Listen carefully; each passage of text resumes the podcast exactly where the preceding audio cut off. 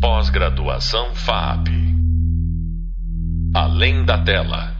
Olá, começa aqui mais um podcast da disciplina Estética e Produção de Séries e Webséries do curso de Processos Criativos e de Gestão da Indústria Cinematográfica. Nosso tema agora é o programa piloto. Mais uma vez temos o prazer de convidar o Marçal Aquino, um dos maiores criadores e roteiristas do Grupo Globo, onde ele trabalha há muitos anos. Marçal é também um dos mais importantes e produtivos romancistas da nossa literatura. Escrever livros super legais é outra atividade dele. Marçal criou e escreveu, entre outras séries que você deve ter visto, a série O Caçador, a série Força Tarefa, a série Carcereiros, entre tantas outras que você certamente viu na TV Globo ou na Globoplay. Marçal também escreve roteiro de filmes, o que lhe dá uma versatilidade muito grande e uma participação muito ampla no, no ambiente audiovisual. Marçal, antes da gente começar, quero te agradecer pela amizade, pela generosidade e por abrir tempo na sua agenda para a nossa conversa, que pode ser e espero que seja muito útil para os nossos alunos. Vamos ao piloto, o programa piloto. Uh, a gente sabe que os programas pilotos são sempre muito complicados, muitas vezes são refeitos, é, qual, qual, é a importância desse primeiro capítulo, hein? Olha, vender o peixe. Basicamente é isso, vender o peixe para, primeiro, para o seu produtor, convencê-lo da, da, de que é adequado produzir aquilo, porque em geral custa dinheiro, né? Num segundo momento, convencer o seu espectador a assistir a série toda, ou pelo menos assistir o próximo e cumprir também a tarefa de apresentar basicamente, de maneira básica, os personagens, pelo menos o, um pool de personagens principais, e um pouco da trama do, do que vai ser visto naquela, na, do, do, digamos assim, o que é o plot, a apresentação básica do plot daquele seriado, né? E existem pelo menos duas formas clássicas de narrativa, que é a narrativa seriada, em que as coisas vão acontecendo em sequência e você vai assistindo. E tem o, o chamado, a chamada série é, que, que, se resolve num dia só, a procedural, que é uma série em que cada episódio pode ser visto individualmente. Ele contém uma história com começo, meio e fim. E, acima disso, ele narra o arco central, que é aquela trama principal que só vai se resolver ao longo de todos os episódios. Então, como você vê, do ponto de vista de pretensão e ambição, tudo deverá estar contido. Joga-se muitas cartas no episódio piloto. Porque ele, ele vai dizer se aquela série merece ser produzida ou não. Geral, houve um tempo, não sei se essa prática ainda permanece, que as grandes, os grandes streamers aí faziam o seguinte: eles financiavam a produção do primeiro episódio e depois tentavam vendê-lo entre, entre as associadas para ver se aquilo era pertinente de ser feito. Então são formas de fazer o episódio piloto. Mas o episódio piloto deverá conter isso, esse, essas coisas básicas que eu citei.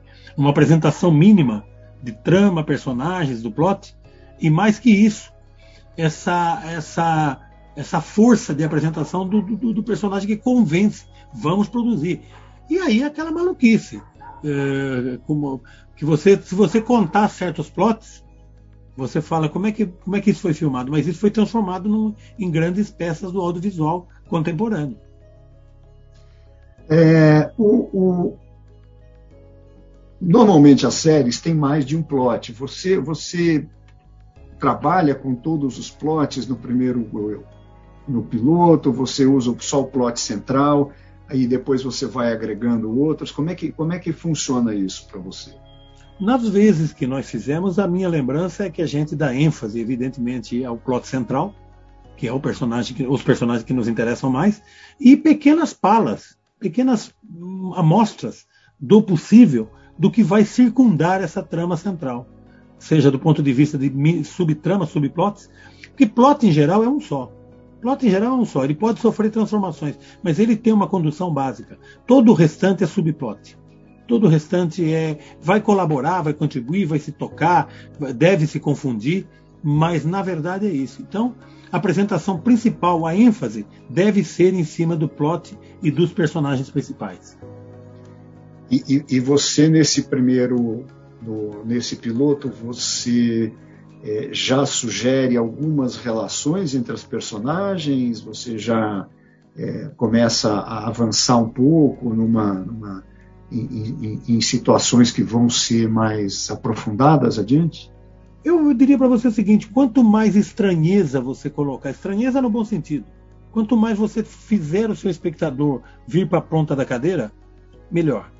Mesmo que seja num grau de estranheza, você aparentemente dentro do, do piloto, você está narrando uma coisa e você dá um corte brusco e mostra uma situação que não tem nada a ver com aquilo. E, no entanto, terá muito a ver com aquilo. Essa, essa é a maestria de se contar. De modo a, a dar a entender que aquela série é uma série que oferece algo mais do ponto de vista de trama, e não meramente uma trama linear. Que, em geral, é o que vende. Se você ver um trailer hoje de um filme americano, ele te conta o filme inteiro no trailer. Ele faz o preâmbulo, ele faz a problematização e ele já dá mostras de como vai ser o final. Eu me sinto deliberado de ver certos filmes ruins. Falo, já vi, tá tudo certo. Porque eu acho que a trama é isso. Eu prefiro ver a coisa que me intriga. Eu, pre eu prefiro um primeiro episódio que, mais do que contar, ele insinue. Ele me demonstra de que algo poderá vir aí. Algo interessante. E sempre com grandes cenas, que eu digo grandes cenas visuais. Se eu estou falando, por exemplo, eu só escrevi séries de ação na, na TV não me lembro de outro tipo de construção dramatúrgica. Então tem um momento que a gente tem que escrever uma grande cena.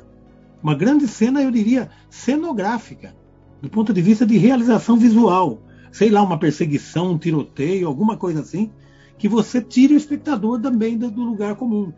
São coisas que há se considerar na hora de fazer um roteiro. Sabe? Temos que ter uma grande cena de abertura. Eu me lembro de um produtor dizendo: para a gente colocar 25% do orçamento no primeiro episódio. Nós íamos fazer 12 episódios, ele disse, podem usar até 25% da grana no primeiro episódio. Fazer, ou o que, que ele estava nos sugerindo? Fazer um episódio de arrepiar, de arrebentar, não importa se seja. Eu me lembro que nós fizemos um episódio que era pura correria. Ele não parava, foi uma produção dificílima de fazer por conta disso. Não tinha respiro era uma perseguição, era uma coisa assim. O Bonassi lembra melhor do que eu dessa coisa, porque nós falamos, ah é? Então vamos lá. Então tem essa preocupação que está tudo no piloto, porque o piloto é aquele que quando você senta em casa, você termina de ver, você deixa entrar o próximo ou você para e fala, não preciso ver isso. Não me interessa, não me convenceu. É horrível isso. Então o piloto deve, o piloto deverá vencer por nocaute. Não tem outra, não, por pontos ele não vence. O, tem, tem gente que diz que depois que escreve a série, você pega o primeiro e o segundo e funde num só, para ficar com um piloto robusto, cheio de ação, cheio de. Enfim, para não deixar respirar. Você pensou, você fez isso? Isso é uma coisa que te interessa? Não, não. Aconteceram coisas estranhas, mas eu acho que aí é muito mais a sensibilidade de cada um. Nós tínhamos um seriado que estava pronto primeiro, segundo, terceiro, quinto. E aí o, o nosso produtor teve a sensibilidade de sacar que o terceiro episódio, mexido aqui e ali, mas muito pouco mexido, muito mais na, numa, numa trama paralela, para não atrapalhar, ele seria muito mais forte como o primeiro episódio. Porque ele mostrava um outro negócio da personalidade do, person do, do personagem central. Era, uma, era, uma, era uma, assim, um outro olhar e revelou-se tão acertado que foi um episódio que foi premiado em Cannes. Quando foi apresentado o seriado lá, foi. É, é, quer dizer, uma sensibilidade. Nós tínhamos a ideia de que nós íamos fazer ação, brutalidade, que era o que pedia. No entanto, o nosso produtor enxergou no terceiro, depois de pronto, dizendo: não, não traz para cá, a gente arruma aqui e ali para não haver é, contradição narrativa, né? afinal é a apresentação dos personagens. E foi muito feliz. Foi um primeiro episódio assim que ele tinha ação, ele tinha muito mais tensão do que ação. Ele, era, ele falava de uma rebelião dentro de um presídio, de uma maneira que acontece essa rebelião, como os personagens se comportam. E foi sensacional. Então, então assim, pensar muito o piloto, eu acho que de, se você tiver aquelas, aquelas condições básicas que eu citei anteriormente, que é uma, uma apresentação básica da trama, dos personagens, se possível dos personagens coadjuvantes, do que virá, de forma intrigante, com uma boa cena de ação, uma, uma, uma, excelente cena visual, daquela que você termina de ver, você percebe que você não está recostado na cadeira, que ela tirou você para frente. É difícil de fazer, porque escrever, eu sempre digo, escrever é difícil. Até escrever mal dá trabalho. escrever mal dá trabalho é dá bom. Trabalho, né? trabalho. O, nesse caso do, do, do, do, piloto, a gente tem sempre muita. É, assim, uma, uma, a medida de quanto você revela do personagem e quanto você é, não conta e põe nas ações o que ele é, é co, como é que você mede isso? É, não tem uma medida, não tem, é caso a caso. É caso a caso. Depende de que tipo de traço você quer mostrar. Eu acho assim, há uma regra básica na narrativa audiovisual. Se você puder mostrar ao invés de contar, ao invés de falar, mostre. Afinal, é, é preferível ver a ouvir nesse sentido. Sabe? Nós estamos num lugar onde a, o aspecto, o impacto visual é maior do que o que, que se diz. Se eu estou falando de cinema, por exemplo. Agora, personagens que eu acho que os personagens falavam demais. Na, eu acho que é uma herança das novelas que nós temos, da dramaturgia novelística, sabe? Que é muito boa. Eu não sei fazer, por exemplo, aquela coisa reiterativa que a novela tem, que é uma característica básica da novela, da telenovela. Só que é o seguinte, as séries, o personagem fala menos. O personagem age mais. Tem uma velocidade diferente nos diálogos. É, isso é uma coisa importante. É, foi uma coisa que foi um embate que nós travamos quando nós chegamos na TV para criar essas séries. Havia um predomínio da linguagem da dramaturgia de novela, onde se fala muito, onde tem um bife no roteiro, assim, pá. Não, a série é tudo muito mais muito mais telegrafado se você, você mostra muito mais pela ação do que propriamente pela. E eu estou falando, de, evidentemente, de séries de cunho criminal, dramas criminais, esses dramas criminais que nós criamos lá. É nessa base. E aí, eu acho que é uma língua. Se você assistir a uma série hoje, você vai perceber que a velocidade da narrativa é diferente. Ela é mais veloz. E se fala menos, se mostra mais. Eu acho que esse é um segredo. Se pode mostrar, não fale, mostre. Você acha que essa, essa coisa da, dessa velocidade de mostrar tem a ver com uma mudança de percepção do espectador? Totalmente, totalmente, completamente. A maneira como se vê hoje, não fosse o fato de raramente você assistir numa tela de televisão, hoje assiste assim, uma, existe uma infinidade de formas de, de, assistir, de ter acesso ao audiovisual. Ele, essa moçada hoje está com a linguagem completamente diferente. É evidente que há uma parcela que volta sempre ao passado que vai se vai beber. Mas eu tenho a sensação, por exemplo, que para minha filha, certos filmes contemplativos que eu vi, me deliciei na minha vida, minha filha seria impossível assistir hoje. Minha filha tem 30 anos. Ela é youtuber. Ela jamais assistiria um Pasolini, por exemplo. Não tem a menor chance. Ela consegue assistir o Kubrick. Está excelente. E gosta. Está ótimo. Mas eu fico pensando assim, um Tarkovsky, um Bergman. Jamais. E alguma coisa está se perdendo da experiência humana quando você não, não se liga nos grandes mestres do passado. Eu acho maravilhoso ter os, os, os caras que estão produzindo hoje, os grandes diretores americanos, europeus, uh, asiáticos, sobretudo. Hoje o cinema coreano domina a cena, tanto do ponto de vista de roteiro, né, da tese de mestrado, né, já deu. Então eu acho, acho, acho importante agora. Eu, a minha geração, vi o cinema de forma diferente numa velocidade diferente. Um filme contemplativo hoje. Imagine uma série contemplativa. Imagine uma série contemplativa. É claro que você pode surpreender. Sempre tem um desafio aí de fazer alguma coisa. Lembre-se, quando as novelas estavam saturadas, surgiu Pantanal, que era uma novela contemplativa. Era quase zen. E ela está de volta aí hoje. Quem sabe não seja a hora de alguém maluco propor uma série contemplativa, para tentar ensinar um outro olhar para essa moçada que tem tudo de maneira muito objetiva. Você assiste a uma série padrão americana hoje, ela é preto no branco, ela, ela vai aqui, vai se narrando. Ela não tem muita sutileza. Aparecem caras que são grandes mestres, mas eu vejo uma dificuldade, sabe? São, são crises narrativas que nós temos de resolver. Porque nós teríamos também que encaminhar essa moçada para ver os grandes mestres.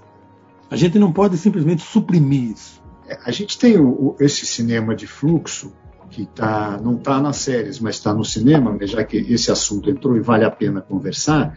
Esse cinema de fluxo ele é um cinema mais calmo, mais pausado, ah, você não tem tantos ah, picos de dramaturgia, nem tantas profundidade, nem, nem tantos mergulhos para voltar à tona. E, e, tem uma, uma aceitação boa. Talvez não tenha chegado ao grande público, mas a turma que faz e que produz tem uma, um interesse grande por esse tipo de série de, de, de, filme contemplativo. Eu, de fato, não vi isso em série nenhuma. Em série até agora não, não em série não temos, não temos. E eu acho vi. que poderíamos ter. Eu acho que tem truques narrativos, truques de dramaturgia. Você finge falar de um determinado personagem ou coisa parecida para mostrar outro. Claro que no cinema é mais fácil fazer. Eu acho que é mais fácil de fazer. Não significa que é mais fácil de acertar. Mais fácil de fazer apenas. Agora, você convencer um produtor a, sabe, a fazer 12 episódios de uma coisa que tem uma velocidade, tem que ter uma narrativa por trás poderosa. Poderosa, não pode ser maluquice. E hoje, do ponto de vista visual, tudo é possível de ser feito. Hoje você vai para o laboratório, você vai para o computador e faz. O, o, efeito especial hoje é muito barateou e tem um acesso. Agora, eu ainda gosto do, do cinema e da série que se passa diante da câmera. Eu gosto cada vez menos de coisa muito empetecada de truques. Eu, eu, eu, o cinema para mim hoje tem que ter uma certa veracidade daquilo que está sendo feito, sabe? E não é fácil de achar, não. não é fácil. Nas séries, então. É, tem, tem público para tudo, né? Eu estou encaminhando a gente aqui, já estamos com o tempo mais ou menos é, terminado, mas eu queria te fazer uma pergunta aqui sobre o final. Só para a gente encerrar aqui o final com o final, né? Quando você termina uma série, você fecha todos os plots ou subplots, ou você fecha o plot principal e os subplots deixa que deixa eles para lá? Como é que você fecha tudo no último, fecha nos finais? Como é que, como é que você faz assim? Tem, tem um encadeamento natural quando a gente está narrando, porque a gente já escreveu uma sinó as sinopses de cada. Então a gente tem um controle sobre a narrativa, ela não está perdida. Então, perto do final, a gente começa a encaminhar, já começa a resolver todas as pendências dramatúrgicas, deixando, evidentemente, para o último episódio a resolução da trama principal. Agora, sempre fica rabicho. Porque se nós estamos falando de série, o cara vai falar da segunda temporada. E é desagradável você ser pego de surpresa. Você mata todo mundo e aí beleza, né? Como é que faz o outro? Então há que se considerar assim. A série não tem. A série é uma forma de narrar. Tanto que o, o cara hoje, quando você vai apresentar um projeto, você apresenta o projeto, que é um episódio piloto, é uma bíblia de personagens, é, sinopses dos episódios, e você já apresenta ideias para a segunda temporada e a terceira. Embora nem a primeira tenha sido aprovada, eles gostam de ver que você está no controle, sabe? Então é, é, é, uma coisa assim, final é uma coisa que você é muito diferente de fazer cinema, né?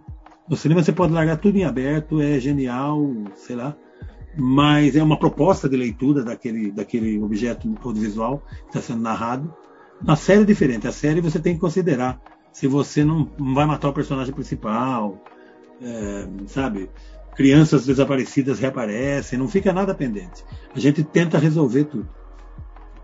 É, eu, eu ah, é um bom, bom jeito da gente terminar isso, né? Essa sua, esse seu comentário sobre como é que termina, porque termina é, você fecha o plot principal, mas deixa portas abertas para a sequência de outras temporadas, né?